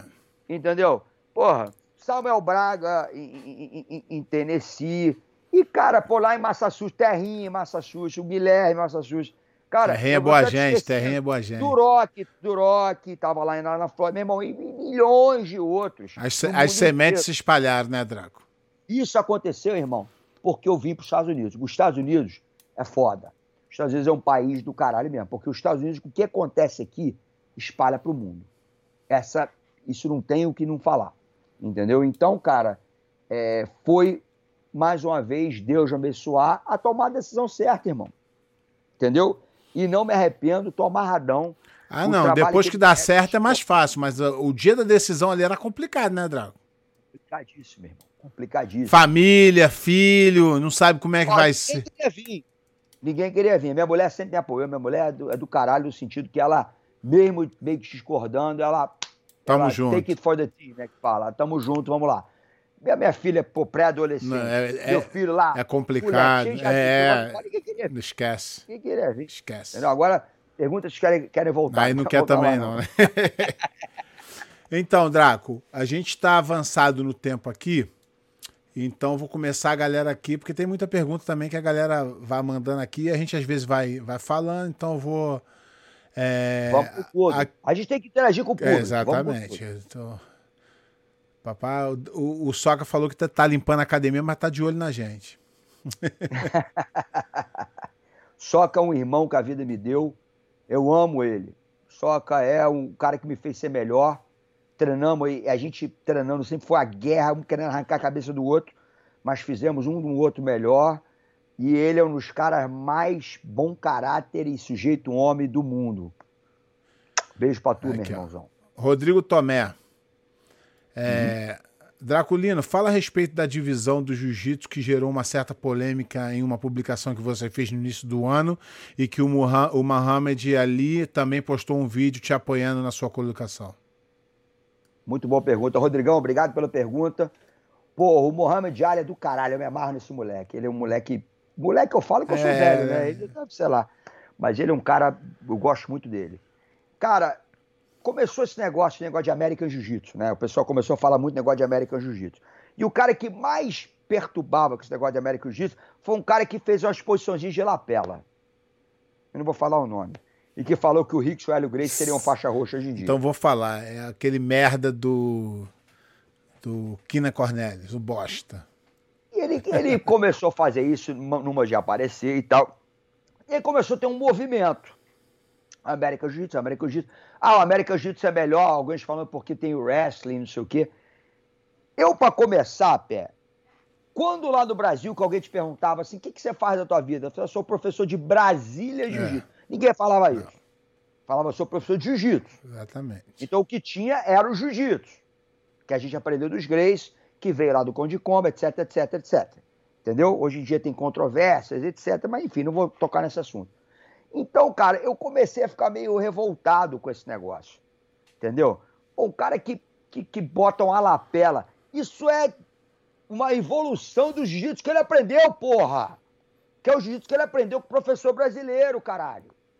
Entendeu? Então eu, eu botei pingo nos is. É tudo evolução da arte. E eu falei também, eu falei, meu irmão, eu também nunca gostei muito do negócio de Brasília e jiu-jitsu. É jiu-jitsu, acabou, meu irmão. Exatamente. Tá entendendo? Porra, é, é evolução da arte. Começou, se a gente começar a falar muito, vamos falar que é Indian Jiu-Jitsu. O Jiu-Jitsu não parece que não começou com os monges lá? Não, meu irmão. Tira esse negócio da nacionalidade e bota Jiu-Jitsu. Agora, o Jiu-Jitsu é grande hoje em dia por causa de quem? Da família Grace. Ponto final. Goste, não gosta, a história vai e vem e sempre acaba é, no mesmo lugar. Ponto recalcado que odeia a família Grace, fala besteira da família Grace e fala que, pô, que não sei o quê. Mas, meu irmão, a gente está tendo esse, esse podcast, a discussão, por causa da família Grace e acabou-se. Eu, eu, minha família, todo mundo come por causa dos Grace. É, eu sempre Grace. sou grato a eles. Pô, a todos eles. Ponto, Rodrigo, esse é o meu ponto. Meu ponto que nego quer dividir com interesse é. próprio. É. O cara quer ganhar um dinheirinho ali, pô, fazer umas fitas de DVD e o caralho. Mas, meu irmão, o jiu-jitsu é o jiu-jitsu. Você tem sempre que tomar cuidado com o cara que faz as coisas para benefício próprio. Sempre tem que tomar cuidado. Nunca confie num idealista que lucra com, tua, com a tua. O ideal, ideal. Isso, aí, isso essa, essa a gente ouviu bastante, né? É, entendeu? Então, pô, por aí. Obrigado pela pergunta aí, Rodrigo. Vamos lá agora. Valeu. Ricardo Oliveira, grande professor Draculino. De onde veio o apelido Draculino? É de garoto, Ricardão, de garoto. É, eu era. Sei, veio que eu tinha, sei lá, 8, 10 anos. Eu era. É, foi um professor de matemática que me deu esse, esse apelido. Porque pro Brasil eu sou um cara bem branco, de pele, e eu sempre tive um, um, uma, uma, mancha meio preta debaixo do olho aqui. Entendeu? Tipo, parecia um Dráculazinho mesmo. E o cara falou que o cara me chamou de Draculinho. Não era Draculino. Draculinho. Só que eu fiquei puto com o apelido, briguei por causa do apelido e tal, não sei o que. Acabou que, porra, nesse negócio de Draculino, acabou virando Draculino e ficou. Hoje em dia até minha mãe às vezes me chama de Draculino, olha aí, pra tu ver. Foi essa a origem, campeão. Boa, vamos aqui continuar as perguntas aqui. Wesley Nogueira Rodrigues. Draculino, roda uma luta casada em algum evento algum dia? Grande Wesley. Cara, eu vou te falar. Nunca diga nunca, né? Nunca diga nunca. Eu digo nunca diga nunca. Mas eu tô tão focado em outras coisas que, na verdade, eu não me vejo. Eu, na verdade, vou falar a verdade para você, eu não tenho tesão em fazer uma luta assim casada, mas não vou falar que não. Se a oportunidade for boa, se eu voltar no circuito, eu treino, eu sempre treinei, nunca deixei de treinar. Nunca tô de bobeira fisicamente. Eu não sou, não sou, eu não, eu não tô de bobeira, campeão. Entendeu? Só que, pô, cara, é, Uma coisa que me dá mais tesão Mas de, dia, demanda muito tempo, né, Draco? Você treinar pra uma tempo, luta cara, e você, exato. você acaba pensando, porra, não, eu tenho tanto projeto, eu tenho tanta Exato. coisa pra fazer que eu não sei se eu vou conseguir me dedicar 100%, 100 a isso. Exato. Ma- E eu, Mas, cara, a, fico- mas a chama não está apagada. não tá apagado, até porque, cara, eu venho fazendo isso desde 1984, né, Pé? Exatamente. Só que uma coisa que me dá mais tesão um pouco é o MMA que eu fiz pouca luta. Se tiver um outro velho maluco aí querendo brigar e me der um dinheiro bom, eu tô aberto. Tô querendo. Pode, pode vir. Augusto Almeida. Vamos lá, Pé, Augusto. pergunta pro Draculino se o Roller foi o maior oponente que ele teve quando competidor de pano.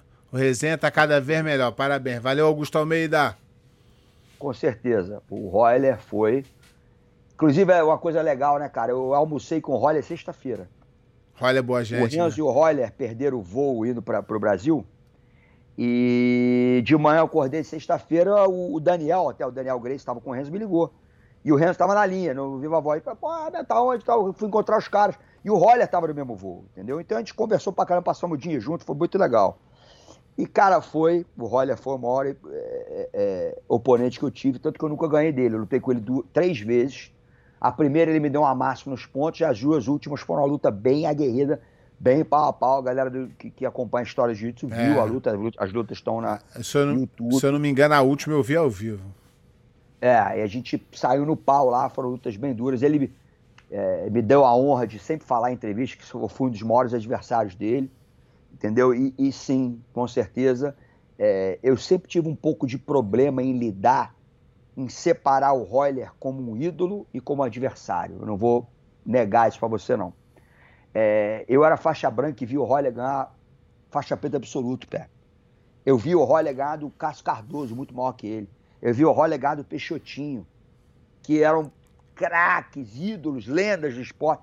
E o Royler ganhar deles, pô, com 63 quilos. Entendeu? Então, quando eu parei na frente dele a primeira vez, eu falei assim: caralho, meu irmão, vou lutar com esse maluco aí, que foi o cara que eu sempre quis ser igual a ele. Mas, enfim, foram lutas boas e sim, com certeza, respondendo a tua pergunta, foi meu maior adversário. Adam Assis. Fala, Pé. Pergunte para o professor Draculino com quem eram os treinos mais duros na Grace Barra na época de aluno. Isso é legal, hein? Pô, cara. Pô, essa aí é boa. Boada, obrigado pela pergunta. Já falei do Soca, né? O Soca e eu sempre foi a gente irmão. Eu praticamente morava na casa do Soca na época, lá no Recreio ali. Mas a gente, quando treinava, meu irmão, saiu uma faísca braba, entendeu? Mas tive vários, vários, vários companheiros de treino que. Eu não vou falar que era acima de mim, porque sempre esmigalharam, mas também me fizeram muito bem, É né? Como o Jean-Jacques, o Renzo, né? o Ralph, né? Mas, cara, companheiros de treino da mesma época, Soca, Sonequinha, Soneca era brigador. meu irmão, aquele anão sacudo ali, é, ele é enjoado, é um dos melhores de todos os tempos. É...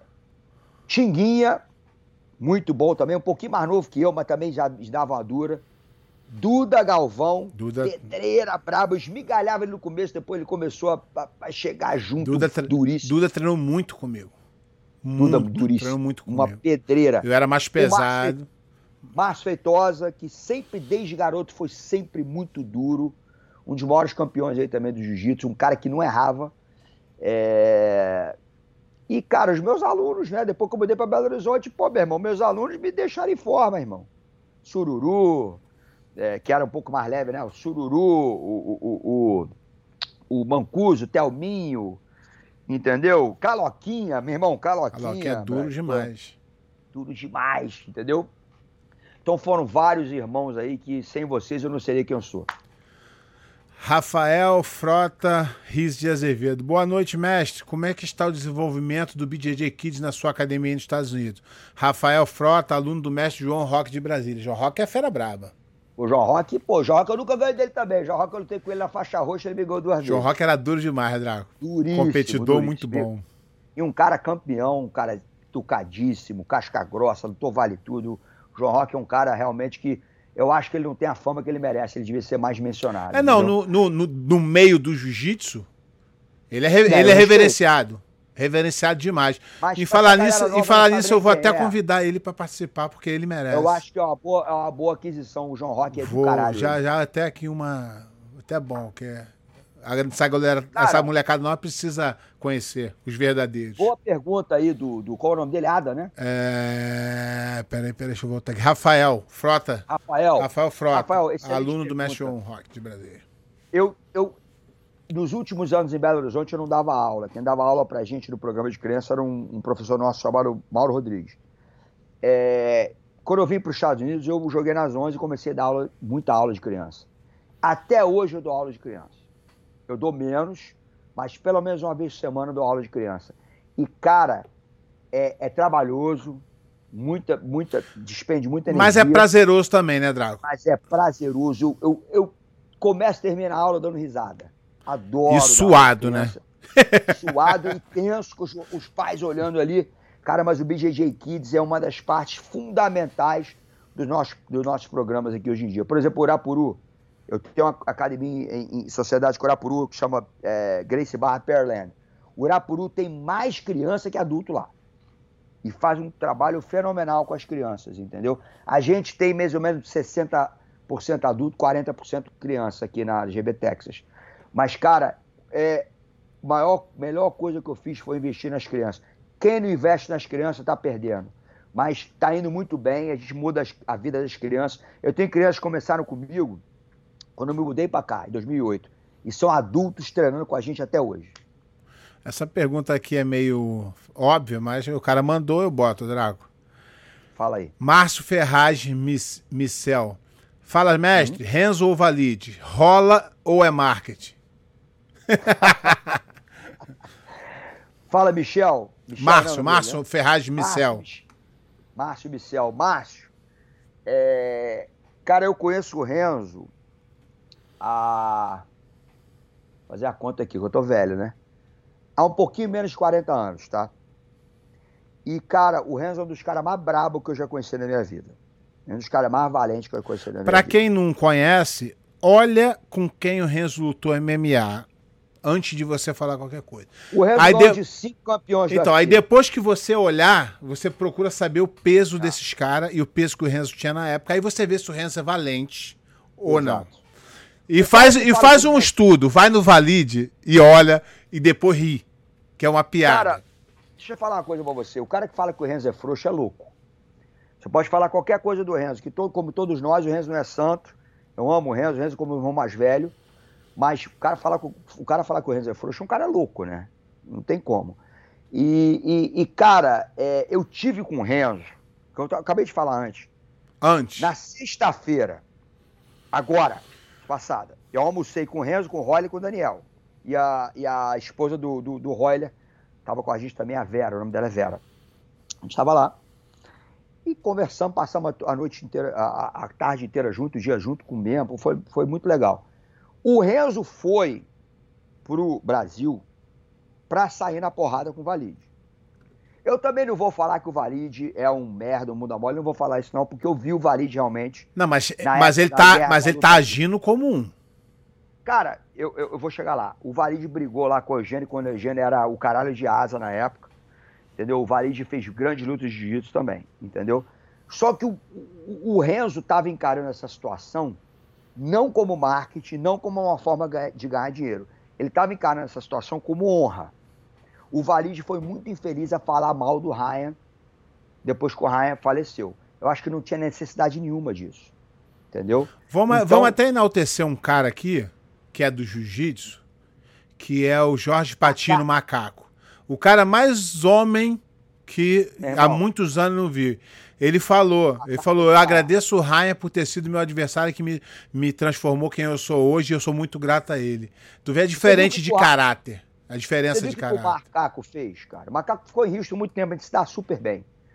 É, o Macaco arbitrou lutas de Vale Tudo Minha, etc. Então o Macaco, cara, acabou, o Ryan faleceu, e a gente sabe, você sabe muito bem, né, Ryan, do lado, do lado o Mano, é, o, Rai, o Rai era um sujeito. Então, o Rai era um dos melhores amigos, cara. Então, eu, eu, o que eu... acontece é que quem não conviveu Entendeu? com o Rai só conhecia o lado que era falado é. ali. E eu falei, uma vez eu fiz um post lá quando saiu aquele documentário que é o tal que nego falou mal. Foi o que deu Exatamente. Valide, né? Eu falei, é. eu falei assim, eu sinto pena das pessoas que não tiveram a oportunidade de conhecer o Raya como eu conheci. Porque eles iam, se, eles iam se surpreender da pessoa, do ser humano eu... que ele era. Agora, é, agora você falar para mim, é, o Raya não errou? Errou como todos nós erramos. Todos nós, só exato. que ele acertou muito. É um é. cara, para mim, eu não tenho nem o que falar. Então, assim, eu tenho todo. E o pessoal tem o direito de falar mal dele. Não tem problema, cada um tem sua é, opinião. Cada um tem sua é, opinião. Mas eu, perto de mim, não fala. Entendeu? Eu também, eu também Perto de mim não fala. Eu não aceito. Eu peço para não falar, fala, oh, você não conheceu, não. você não tem. É o que eu tô falando. O, a minha crítica ao documentário não é o documentário, é a forma que foi feito. Eles botaram pessoas que não conheceram o Raya para falar sobre o Raya. Exato. As pessoas que conviveram com eles não chamaram. Então, Até botaram alguém da família, é, não, então. Cara, não botou ninguém assim, mais ou menos, vamos supor, amigo, né? É. Botaram a família e os caras que Aluno, pessoas é. que conviveram dia a dia, para poder falar quem era. E aí, é. me, aí me vem o Valide falar um montão de bobeira, porque o Valide quer aparecer, o Valide precisa disso. E, e aquele boca de cocô do comentarista lá da. Esqueci o nome daquele merda. Luciano Andrade. Falou que o Raia não tem legado. Eu falei assim, esse cara tá comendo merda. Até hoje não os é, alunos. Não é apurado isso aí. Os alunos, os alunos do Raia são alunos do Raia até hoje. Tem 10 anos que o cara faleceu.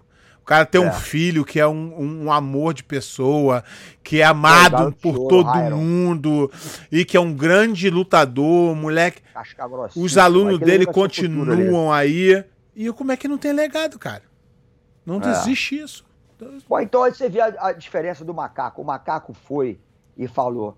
Ele faleceu, Grande parte do que eu sou hoje em dia é por causa das coisas. E, cara, o macaco brigou com o Ryan umas 10 vezes. 10 vezes. O macaco foi muito mais inimigo do Ih. que o Valide, por exemplo, foi do macaco. Um, um, um, pegava a moto do outro, arrastava pela cidade, o outro dava é, tiro é, na casa loucura, do outro. Uma loucura. Aquele papo aí que eu não me mas eles, são, mas eles foram homens e resolveram o negócio do jeito de homem.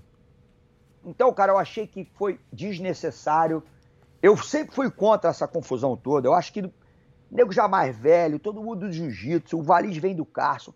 Eu achei muito caído essa coisa ter acontecido. Só que durante todo o desenrolar do negócio, o Valide, ele, acho que ele cruzou a linha, né, cara? Ele, ele falou que a, que, a, que a Flávia, né, a irmã do Renzo, falou dela, falou do pai do Renzo, do, do, do grande mestre comandante Robson, e falou um monte de coisa que eu acho que ele cruzou a linha. E o Renzo levou aquilo ali pro lado totalmente pessoal, e o Renzo falou, né, falou assim, olha só, bicho, eu não quero que o, que o Valide ganhe um real com isso. Eu não vou dar o gostinho para ele ganhar um real. Isso aí é problema pessoal 100%. E o Valide quis levar isso para o lado mais comercial e de mídia, entendeu? Então essa foi a diferença. E, cara, voltando ao assunto, o Renzo, cara, ficou três dias viajando para chegar no Brasil, Brian. Eu vi, ninguém me contou. Porque, pô, tipo, Tava lá, então não dá para. Irmão, ele pulou do avião em São Paulo, foi pro Rio, ele chegou no Rio, foi direto pra sair na porrada com o Valide lá no, na academia que eles combinaram lá, parece. Entendeu? Direto, virado.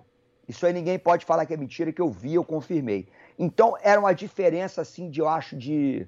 que teve de, de, de, de perspectivas. O, o, o Valide queria um evento para fazer um dinheiro, para todo mundo ver e o caralho. E o Renzo queria só dar porrada nele, porque tava puto com ele. Eu acho que a, a desavença maior foi nessa. E o Renzo estava lá, meu irmão. O Renzo estava lá, ninguém precisa falar muito, ele estava lá, virado. E o pior foi o áudio que ele falou: não, eu não marquei, mas se tivesse marcado, teria que adiar que machuquei minhas costas. Porrada não se machuca as costas, não. Porrada tem que sair na porrada, tem que resolver os problemas. Cara, eu acho que, na verdade, eu acho que acabou. Esse, esse assunto já deu, né? Porque tem anos que estava falando com essa confusão. Já deu. Na minha opinião, já deu. Acho que ninguém lucrava com essa porrada mas se tivesse que ter, teria que ter. É, não rolou. Eu acabou. sempre falei pro Renzo, desde o começo, quando começou o negócio, eu falei, Renzo, você tá maluco, cara. Você tá se, você tá se igualando ao Valide. Valide não é nada. Por favor, é ele. Pera, não tem jeito, é porrada. Aquele jeito dele, eu falei, Renzo, então vai com tudo. Mas eu tô falando, Renzo, tu tá viajando, tá saindo daqui do, do alto pra ir se baixar com o cara bosta daquele ali. Não dá, não dá, a verdade é que cara, não dá é, É, eu acho que, na verdade, igual eu te falei, é... acabou o assunto, né, cara? Eu acho que isso aí, para responder o nosso ouvinte é. aí, o Márcio, né? E, cara, eu acho que acabou o assunto, já, já tudo que foi feito de dizer e de atitude já foi tomado. Agora vamos virar a página e, e, e acabou-se esse assunto. Na minha opinião, já depois do que aconteceu esse fim de semana, acabou o assunto. Exatamente. Vamos tocar à frente. Aldo Silva. Draco, você tem a dimensão do legado que se deixou no Brasil? O que sente na graduação anual da Grace Barra BH? Aldo, obrigado pela pergunta, irmãozão. Cara, toda vez que eu vou para BH, me dá vontade de chorar. Porque eu vejo o time cada vez maior. Cara, a gente tem que ter um auditório para fazer graduação lá. E faixas pretas de qualidade. Eu, eu, eu acho que, pelos números, uma vez já foi falado para mim, eu acho que é muito difícil ter no mundo alguém que fez mais faixas pretas dentro daquela academia do que eu fiz. E faixas pretas de qualidade. Entendeu? Então, cara, é, é, é, eu, eu sou um cara que eu vivo muito momento. Às vezes eu não fico pensando muito no passado. Mas se eu parar para pensar no passado, eu acho que eu posso, se Deus me levar hoje, eu acho que vai me levar eu tendo feito aqui na Terra o que, que eu fui feito para fazer. Então, é o maior orgulho do mundo, Aldão. Galera, a gente está tempo bem adiantado aqui. Mandar só um alô para a galera que entrou aqui. É, Muhammad Ali mandou um alô aqui. Mandar um abração para ele. ele. também, o cara faz um trabalho legal lá. Segue o canal ele é dele é lá. Mangueira.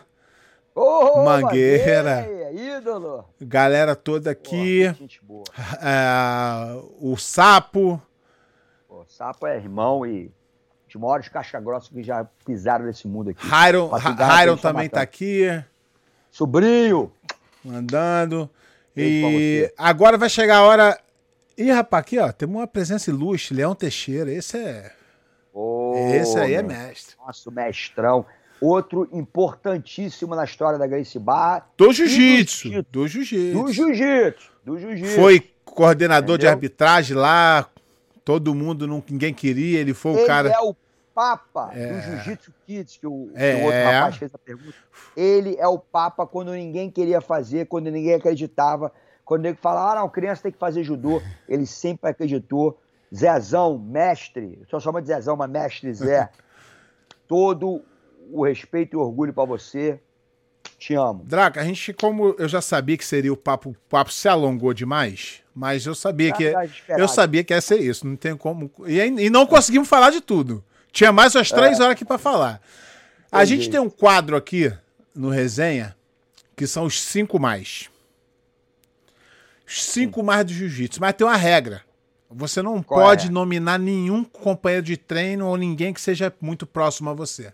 Tem que ser do coração aberto pros outros. E é difícil, a galera fica aqui gaguejando.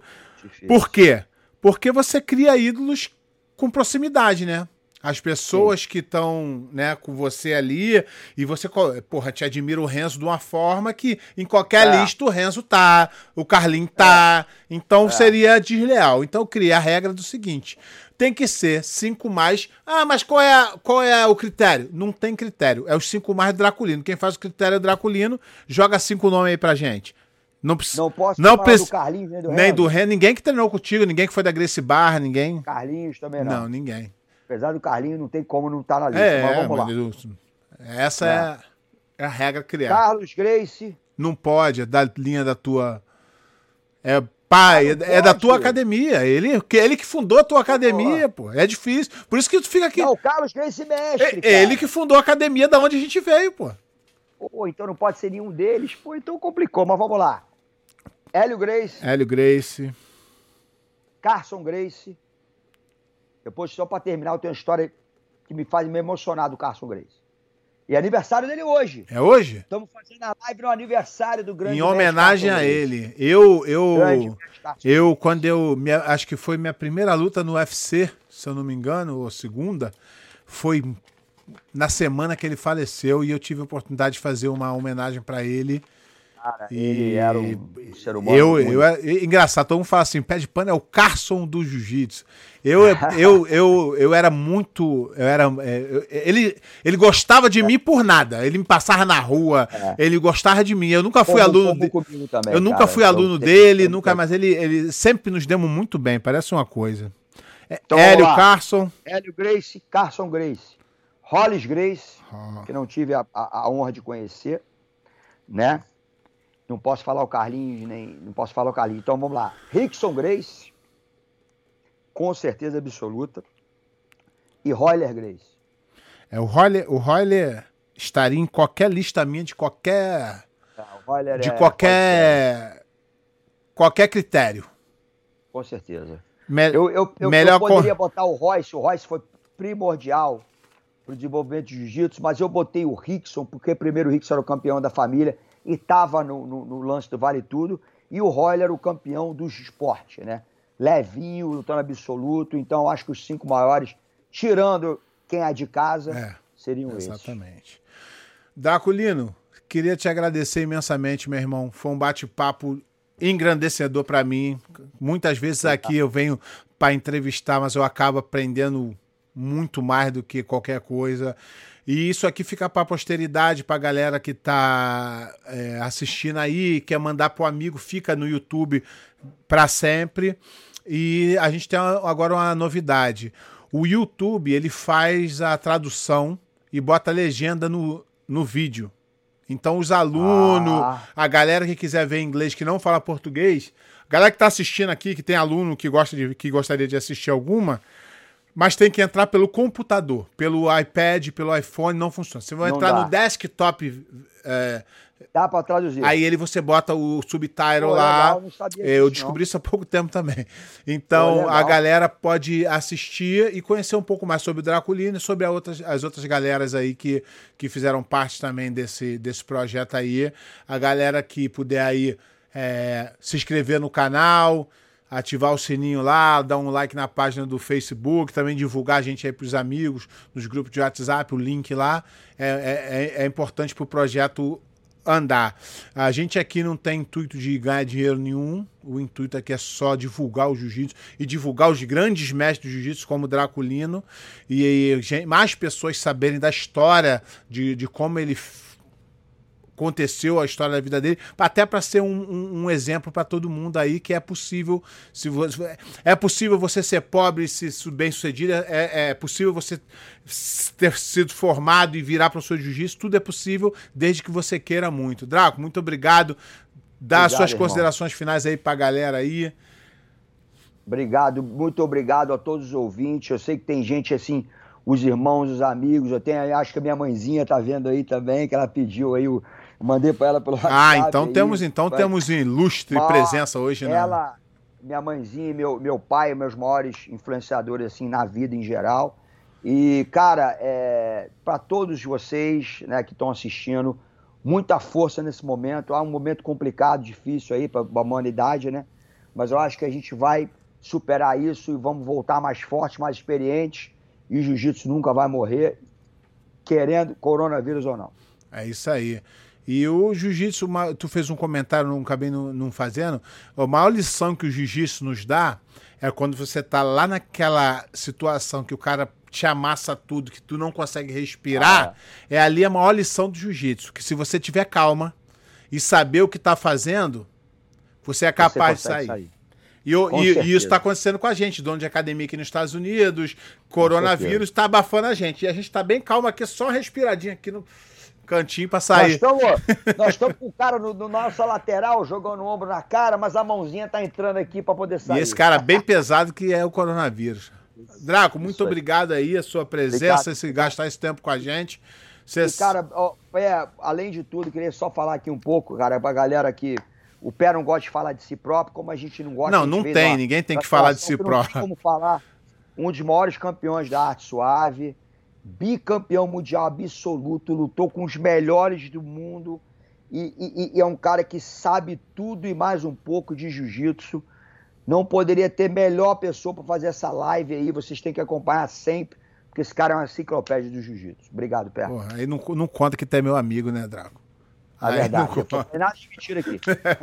Obrigado, Drago. Galera, boa noite. Até semana que vem. Já já anunciamos aí. Ah, e lembrando aqui que, desculpa aí, semana passada a gente não teve o resenha. Foi um motivo muito especial. A minha filha completou 16 anos na quinta-feira. Oh, pediu para eu passar o dia com ela. Então eu não tive como dizer não. Então, galera, me perdoa. A galera fica me mandando mensagem: quem é hoje? Quem é hoje? E eu tava lá. Desculpa aí a gente ter furado. Mas. É realmente foi uma coisa importante. Minha filha fez 16 anos, aqui nos Estados Unidos 16 anos é uma data muito importante, é. Sweet 16. Então ela, a gente foi para uma praiazinha ali, ficou alguns dias lá e ela Irado. ficou feliz. E ela hoje fez uma cirurgia de garganta, tirou as amígdalas, está em casa doentinha. E eu falei para ela, você só arruma os, os, os, os, eventos no dia do resenha. Mas ela está se recuperando, deu tudo certo. E, e, e parabéns. Obrigado, Draco. Galera, um abraço. Até semana que vem. Grande abraço.